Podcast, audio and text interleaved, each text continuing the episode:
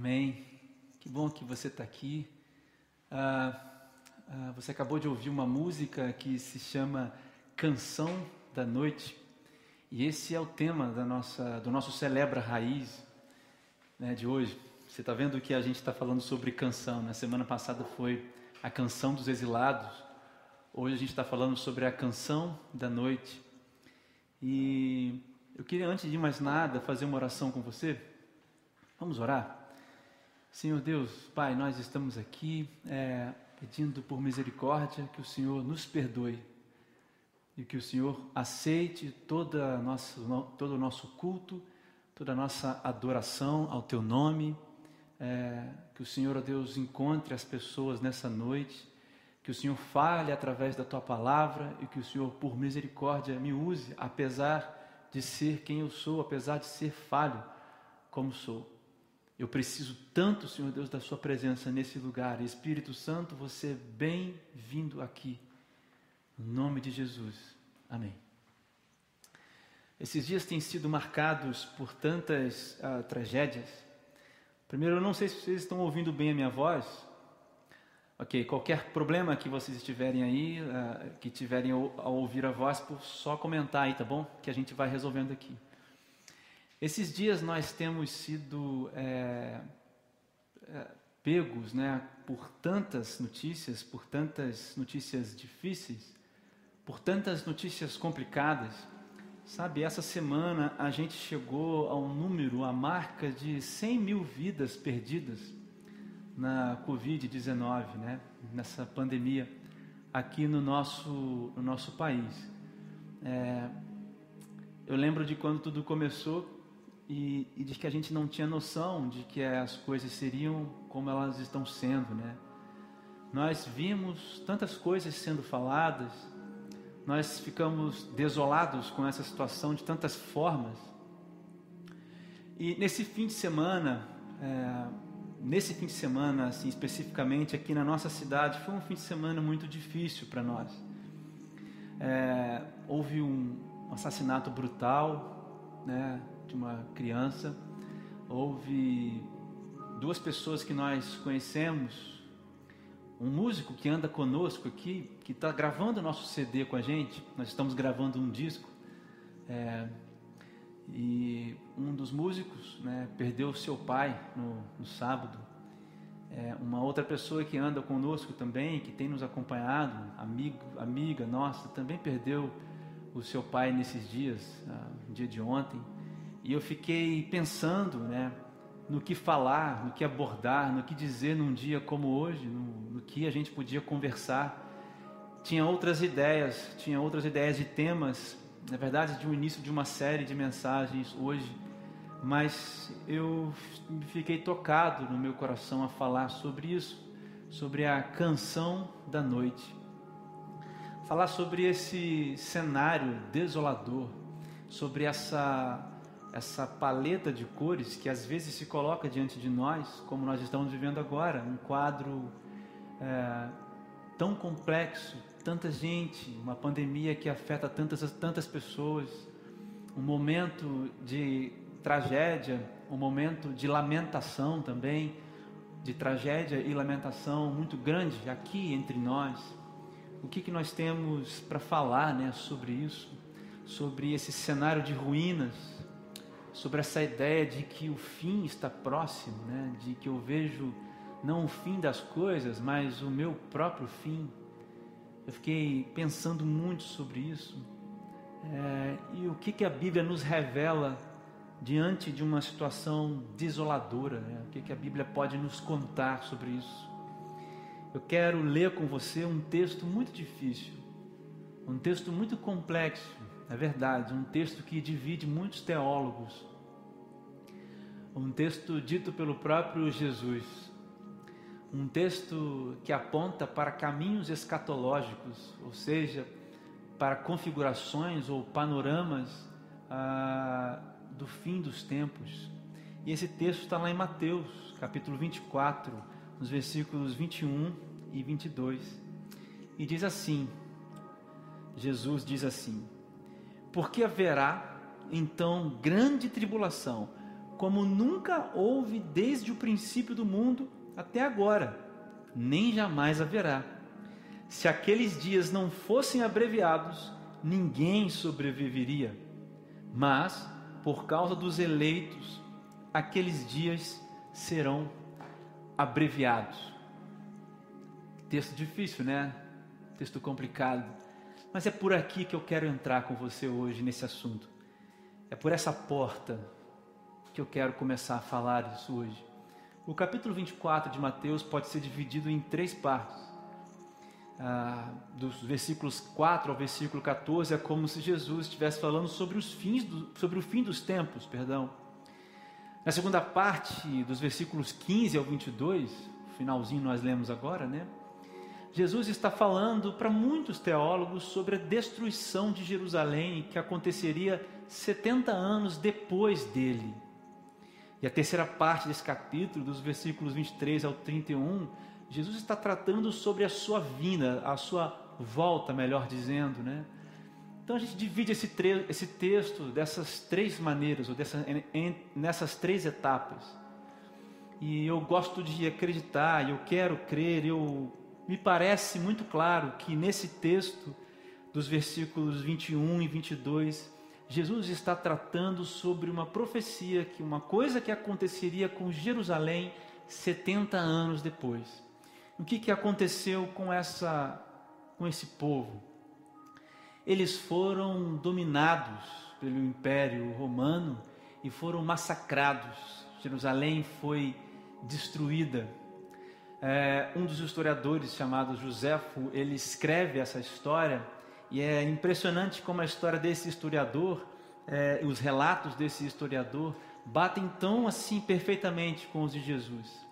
Segundo esse, esse historiador, é, as mães, algumas mães, inclusive, comiam partes dos seus filhos. Ah, o cerco era tão grande que as, a, os que estavam lá dentro não permitiam a que, que houvesse desertores. Aqueles que tentavam desertar, o próprio povo judeu os exterminava. Segundo o historiador, é, na verdade, é, Tito, que era o que comandava a invasão, não queria assolar o povo, ele queria é, ter uma maneira, encontrar uma maneira de negociar com eles.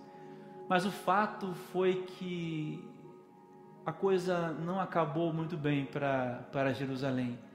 A destruição foi completa, a destruição foi total, a destruição foi no nível mais visceral que poderia haver.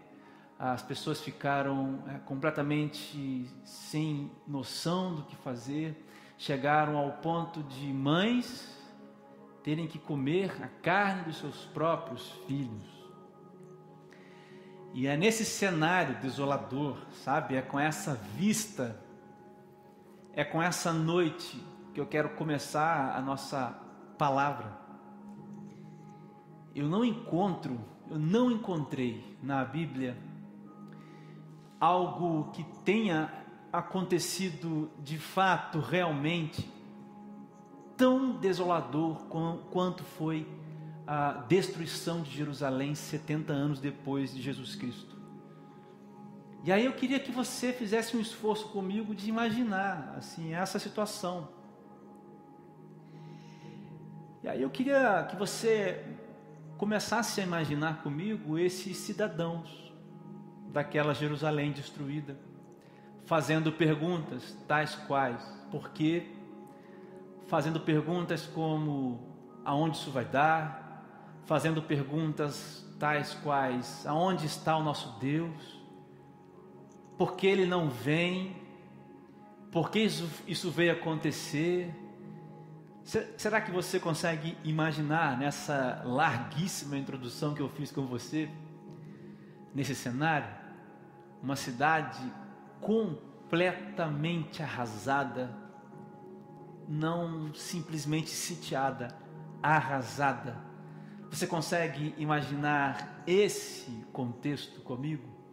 e essas perguntas sendo feitas, eu vou mais um pouco além. Você consegue se imaginar? Você consegue se imaginar? Você consegue se imaginar fazendo essas perguntas? Você consegue fazer essas perguntas ou se imaginar fazendo essas perguntas hoje? Com o cenário que nós temos hoje? As pessoas que perdemos, as tragédias que temos visto, o futuro não tão bonito que nos aguarda socialmente, politicamente e financeiramente falando. Você consegue fazer essas perguntas? Será que você não faz essas perguntas? Eu queria tentar oferecer respostas para as pessoas que cantam a canção da noite. Na verdade, eu sugeri esse tema para essa reflexão porque você acabou de ouvir uma música nossa, uma música, composição nossa do Raiz que se chama Canção da Noite.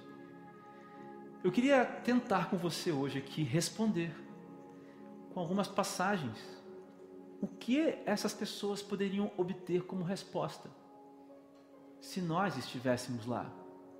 Porque de certa forma nós vivemos também uma Jerusalém em ruínas hoje.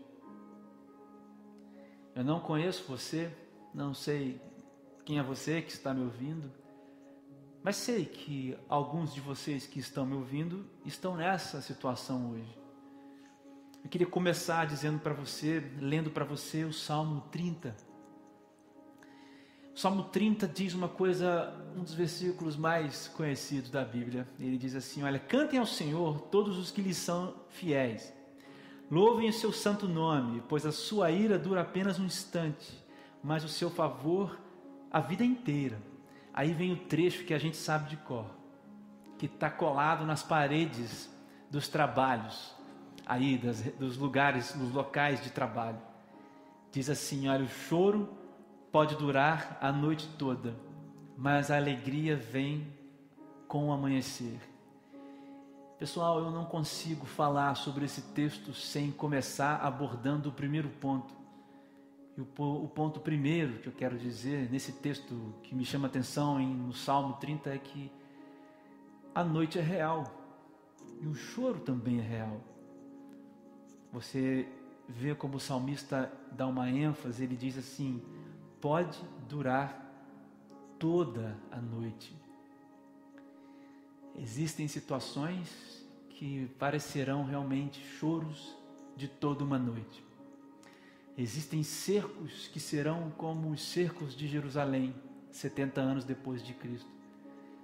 Existem situações onde o que resta são ruínas, porque é isso que significa o choro de uma noite, toda uma noite.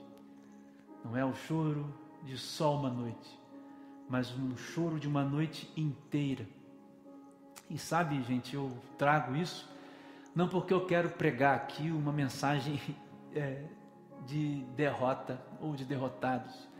Não porque eu quero também aqui dar uma de coach para você e fazer um coaching é, espiritual com você. Não é isso.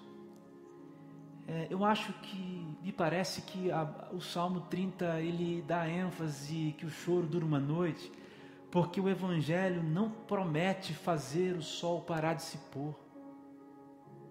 Você entende, cara? O Evangelho não promete para ninguém que o sol vai ficar sempre brilhando. O Evangelho não é isso. O Evangelho nos promete, na verdade, que noites existirão e que haverá dia, mas haverá noites e haverá choros que durarão toda a noite. O Evangelho não é feito apenas de dia mas também de noites. E sabe, a questão é que alguma coisa em nós muda quando a gente entende qual é o fim de todas as coisas. Entende, gente? Esse é o grande lance, cara. Sabe, quando você entende qual é o fim de todas as coisas, sabe qual é o fim de todas as coisas, cara? Não estou falando de fim cronológico. Sabe qual é o objetivo, a razão de todas as coisas? A razão de todas as coisas é que a glória de Deus seja manifestada. Você compreende isso? A razão de todas as coisas é que a glória de Deus seja manifestada. O fato é que quando a gente entende isso, a nossa postura diante do choro da noite toda é uma postura diferente. Veja, a gente chora. E existe tempo para essas coisas também. Você conhece o texto de Eclesiastes. Eu lembro bem o dia em que perdi meu pai. Não foram dois dias chorando, não foram dois meses, foram anos, até que a cicatriz estivesse mais colocada no meu coração. Mas eu passei por isso de uma forma completamente errada, porque quando eu não entendo que as coisas servem para dar glória a Deus, eu cometo o terrível pecado de colocar Deus na cadeira de culpado. E nada mais humano do que procurar culpados.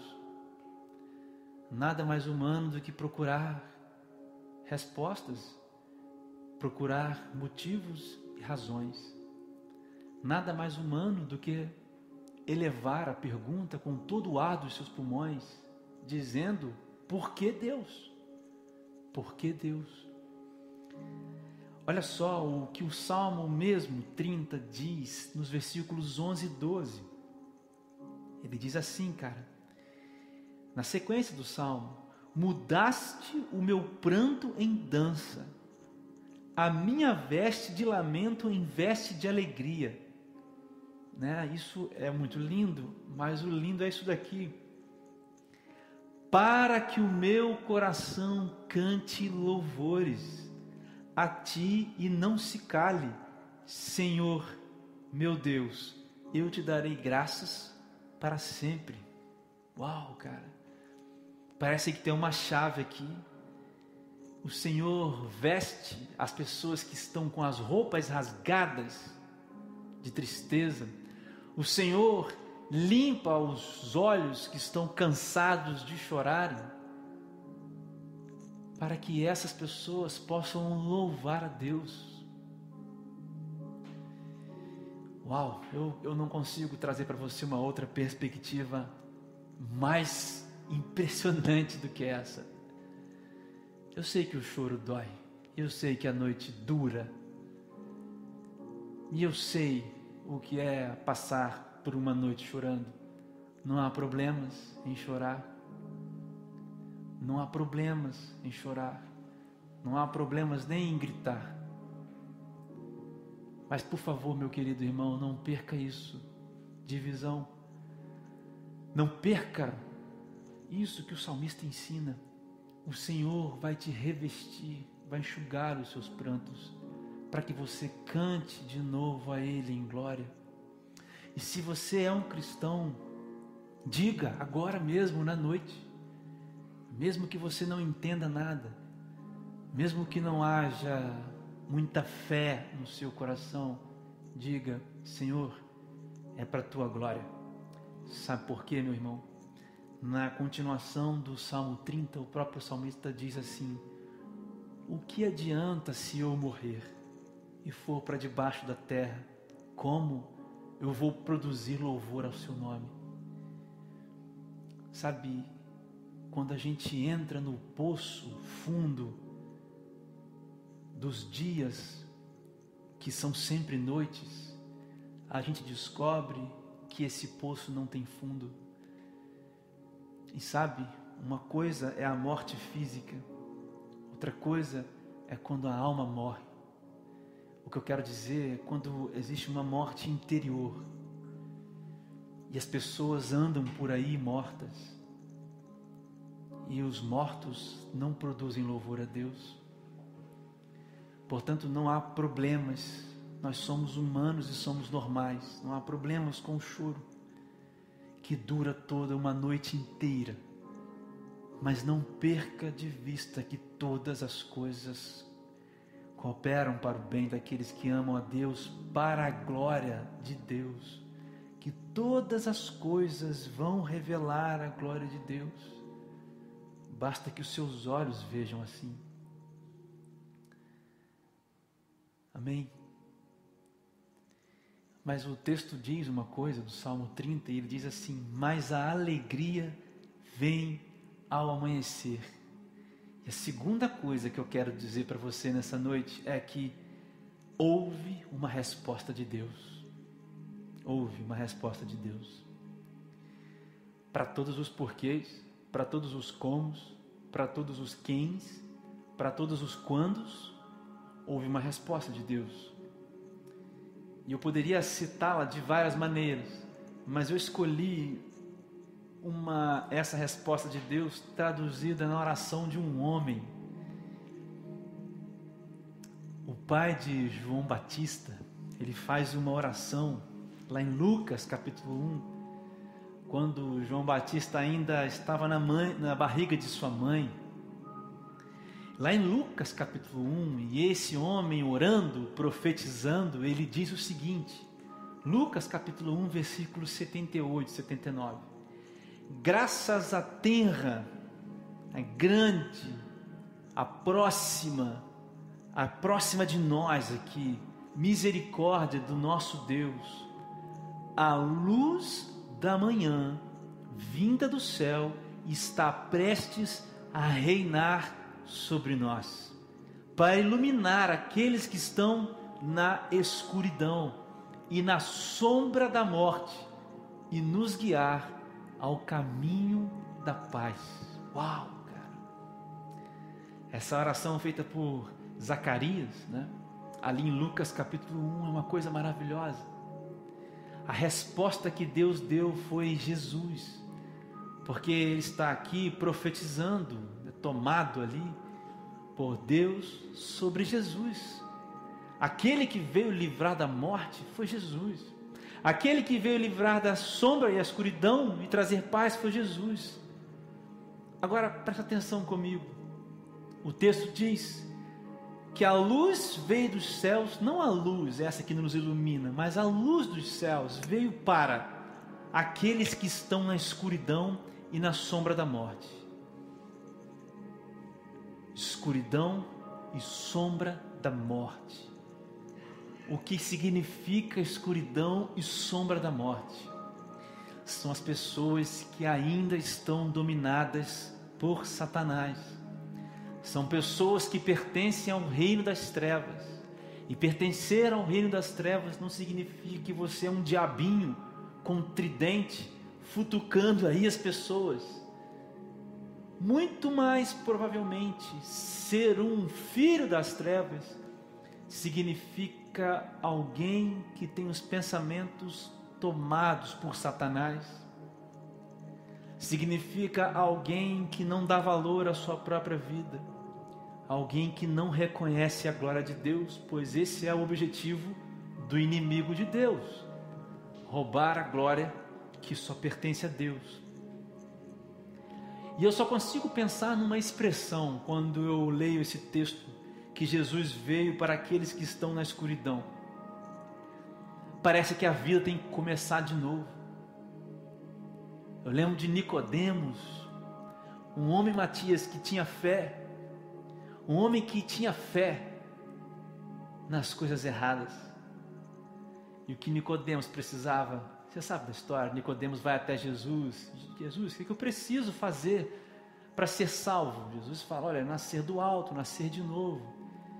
Para mim, Jesus está falando assim: você tem que recomeçar, você tem que ter fé na pessoa certa para recomeçar. Sabe que Jesus, sabe qual foi a resposta de Deus através de Jesus para você e para mim? Existe fé para recomeçar, porque a escuridão Presta atenção, a escuridão é a vitória da dúvida. A escuridão, cara, é a vitória do desespero.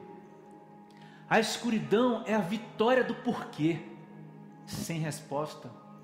A escuridão é a mãe comendo o seu próprio filho lá em Jerusalém, 70 anos depois de Cristo. A escuridão era os homens se matando porque ninguém poderia se render porque não confiavam em Deus. Essa aí é a escuridão, a escuridão é a vitória da dúvida. Mas a luz é a fonte da fé. Talvez o que você precise hoje seja seja, perdão, da luz, da fonte da fé.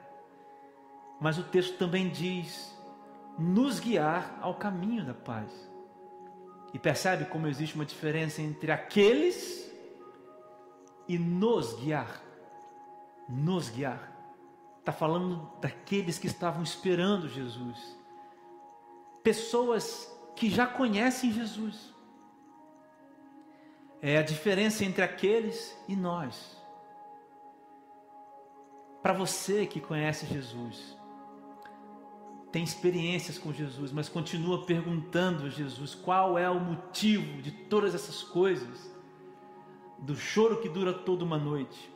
Eu quero te dizer uma coisa: existe o caminho, um caminho entre aqui e além, cara. Existe um caminho entre hoje e a eternidade, lá com Jesus. Existe o agora, existe um caminho do agora, e é um caminho de paz. A questão é, de novo, uma vida que não é rendida a um Senhor, a um Jesus, que não é só Salvador, mas também Senhor. Deus já te deu uma resposta. A resposta foi Jesus. A luz do alto, do dia, brilhou sobre a noite mais escura existe um caminho de paz para você e para mim. Por mais que a noite pareça desoladora. Terceiro, nas noites frias, corações se rasgam em rendição e arrependimento. É uma terceira resposta que eu posso te dar por que essas coisas acontecem. Lá em Joel, capítulo 2, versículos 12 e 13, o profeta também falando sobre esse tempo, diz assim: Por isso o Senhor diz: Voltem para mim de todo o coração, venham a mim com jejum, choro e lamento. Agora, olha só o que o, o, o, profeta aqui relata, o que Deus fala através da boca do profeta. Não rasguem as roupas em sinal de tristeza, rasguem o coração. Uau, cara. Não rasguem a roupa em sinal de tristeza. Rasguem o coração, voltem para o Senhor, seu Deus, pois ele é misericordioso e compassivo, lento para se irar, cheio de amor, está sempre pronto a voltar atrás e não castigar. Você sabe que no Velho Testamento as pessoas desobedeciam e Deus castigava. Sabe, você lendo esse texto aqui no Novo Testamento é assim: olha, rasgue o seu coração, porque Jesus tomou sobre ele a ira de Deus. O caminho está aberto. A ira de Deus foi apaziguada em Jesus. Deus não vai lançar um castigo sobre você, irmão. Se tem alguém que prega isso, é heresia Deus não vai lançar castigo nenhum sobre você, que você não possa suportar, nenhuma provação que você não possa suportar, nem nada que fuja à configuração do que nós chamamos de vida.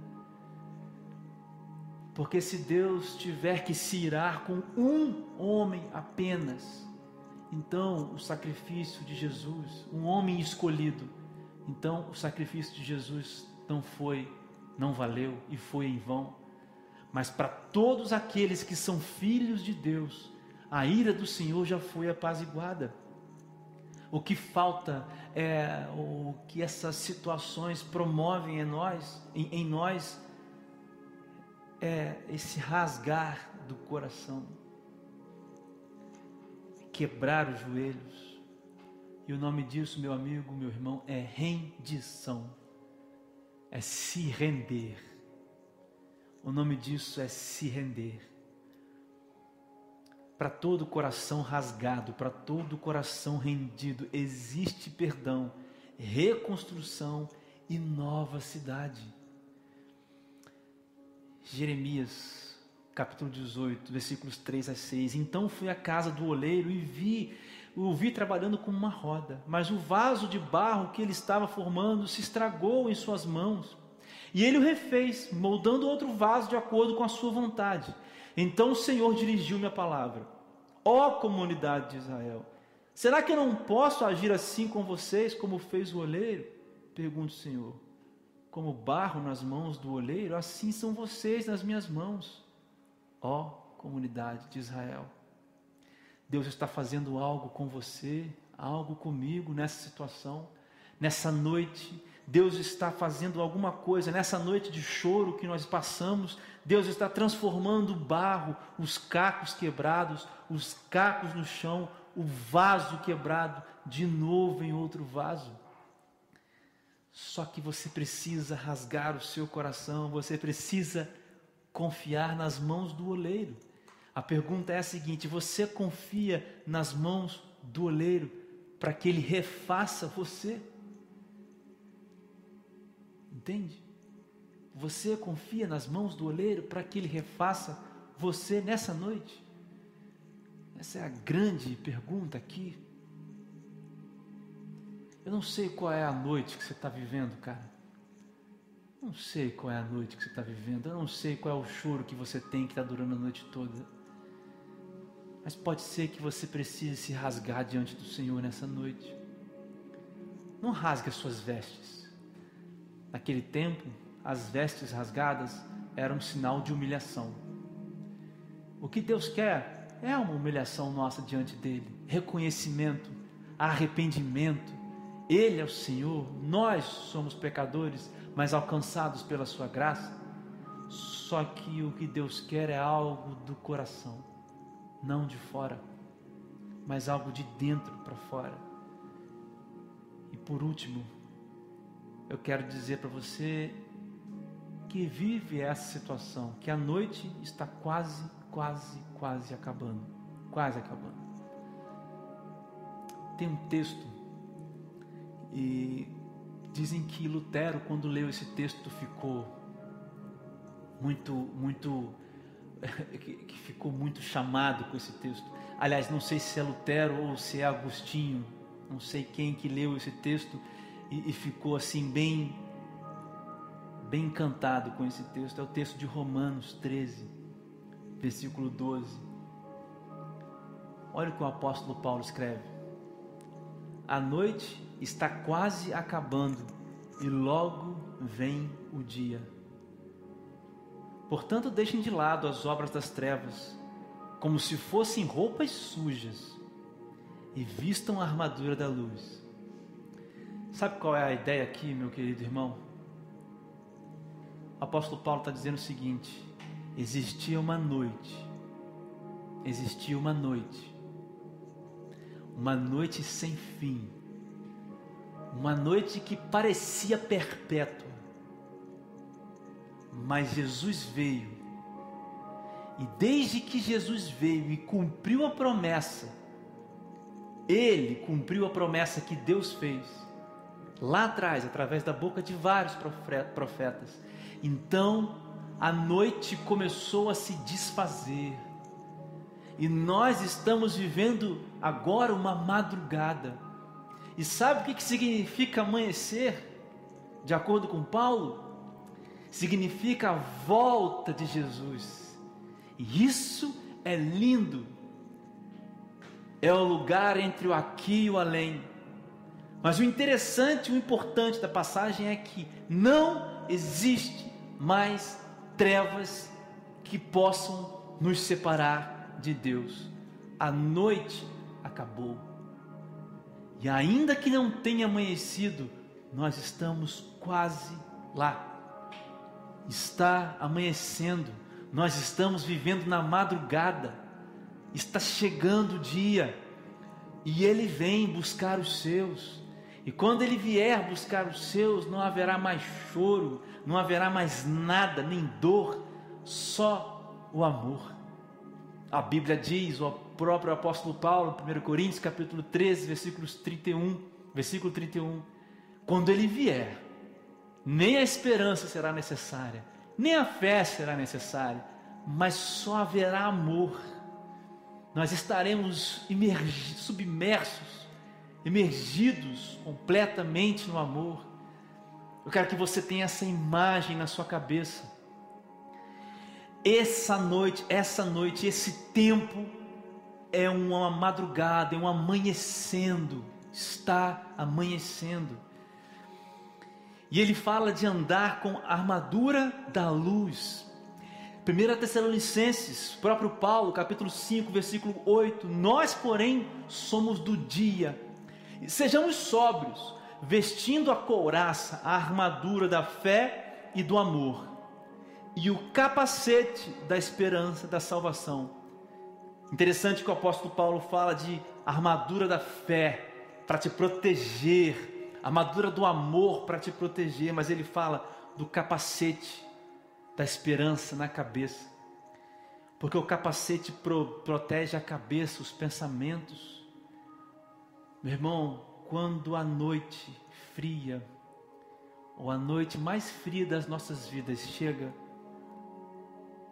a nossa esperança fica ameaçada. E é por isso que o apóstolo Paulo diz: use a armadura da luz. Que luz? A luz do, do dia que raiou quando Jesus Cristo foi anunciado e nasceu. O dia, meu irmão, a luz raiou. Você consegue imaginar o sol nascendo, mas ainda não nasceu o dia? Aquele primeiro raio de sol, essa primeira luz já nos chegou, já nos atingiu. E ela nos fornece uma armadura de fé, de amor e um capacete da esperança. Não deixe que as trevas tomem os seus pensamentos.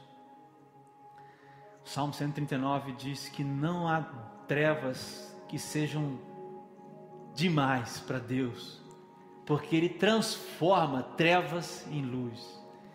Não sei qual é a situação que você vive hoje, mas eu quero orar com você nessa noite. Eu quero orar com você. Senhor Deus, eu coloco nas tuas mãos todos esses, Pai, que ouviram a tua palavra. Nós temos vivido, Senhor, dias difíceis, dias complicados, dias terríveis. Nós temos chorado o choro que dura uma noite toda. Mas nós entregamos tudo para a honra e glória do Seu nome. Esse é o nosso fim, esse é o nosso propósito. Nós sabemos e aceitamos da resposta que o Senhor deu a nós, que é Jesus Cristo. Jesus, por favor, nos leve em caminhos de paz. Jesus, ilumina os que estão na escuridão e os que estão debaixo da sombra da morte. Espírito Santo, Encontra os joelhos dobrados na Sua presença nessa noite.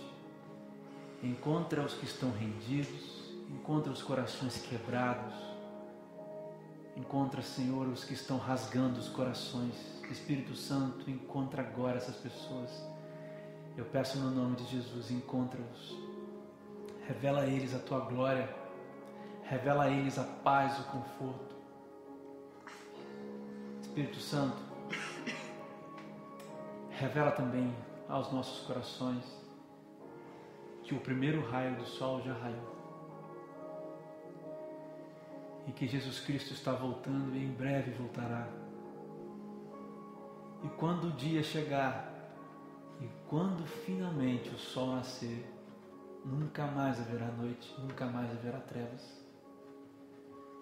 Que essa seja a nossa armadura de luz,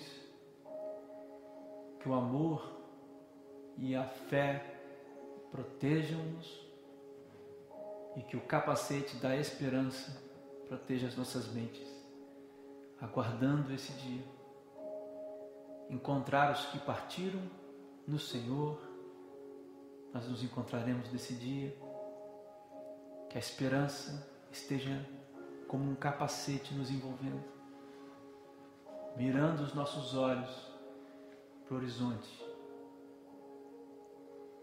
esperando o próximo, os próximos raios do sol raiarem e a luz enfim chegar e o dia tão esperado completamente nascer. E aí, Deus, nós nunca mais choraremos, nós nunca mais nos prostraremos diante da dor. Faz nascer em nós essa esperança. Toma nessa hora, Senhor Deus, a Raquel, Coelho e toda a sua família, seus irmãos, suas cunhadas, seus sobrinhos, sua mãe, seus tios, seus primos. Toma essa família nas tuas mãos, Senhor. Traz o conforto que só o Senhor pode trazer e o consolo que só suas mãos podem dar. Obrigado pela vida, Deus, do pastor Levi, pelo homem que foi, pela palavra que era viva através da vida dele. Um dia nos encontraremos outra vez. Toma, Senhor Deus, a vida do Marquinhos na sua mão, os seus irmãos, sua esposa, seus cunhados e cunhadas, sobrinhos, filhos, tios, a sua mãe. Deus, conforta o coração do meu irmão que perdeu também seu pai nesse fim de semana. Traz a ele, Senhor Deus, a calma, a paz, o espírito, todos eles que só o Senhor pode dar, meu Deus. Por favor, Deus. Toma, Senhor Deus, a mãe dessa menina que tragicamente perdeu a vida nessa semana, nesse fim de semana. Senhor Deus, não há, não há palavras para descrever esse choro dessa noite. Por isso, Deus, eu entrego isso nas Suas mãos peço, Espírito Santo, que o Senhor realize a obra. Não há mais nada, Deus, que a gente pode fazer a não ser nos confortar na Sua palavra, mas nós precisamos do sobrenatural hoje que haja conforto, que haja consolo. Eu entrego essas vidas nas tuas mãos, no nome de Jesus. No nome de Jesus. Amém.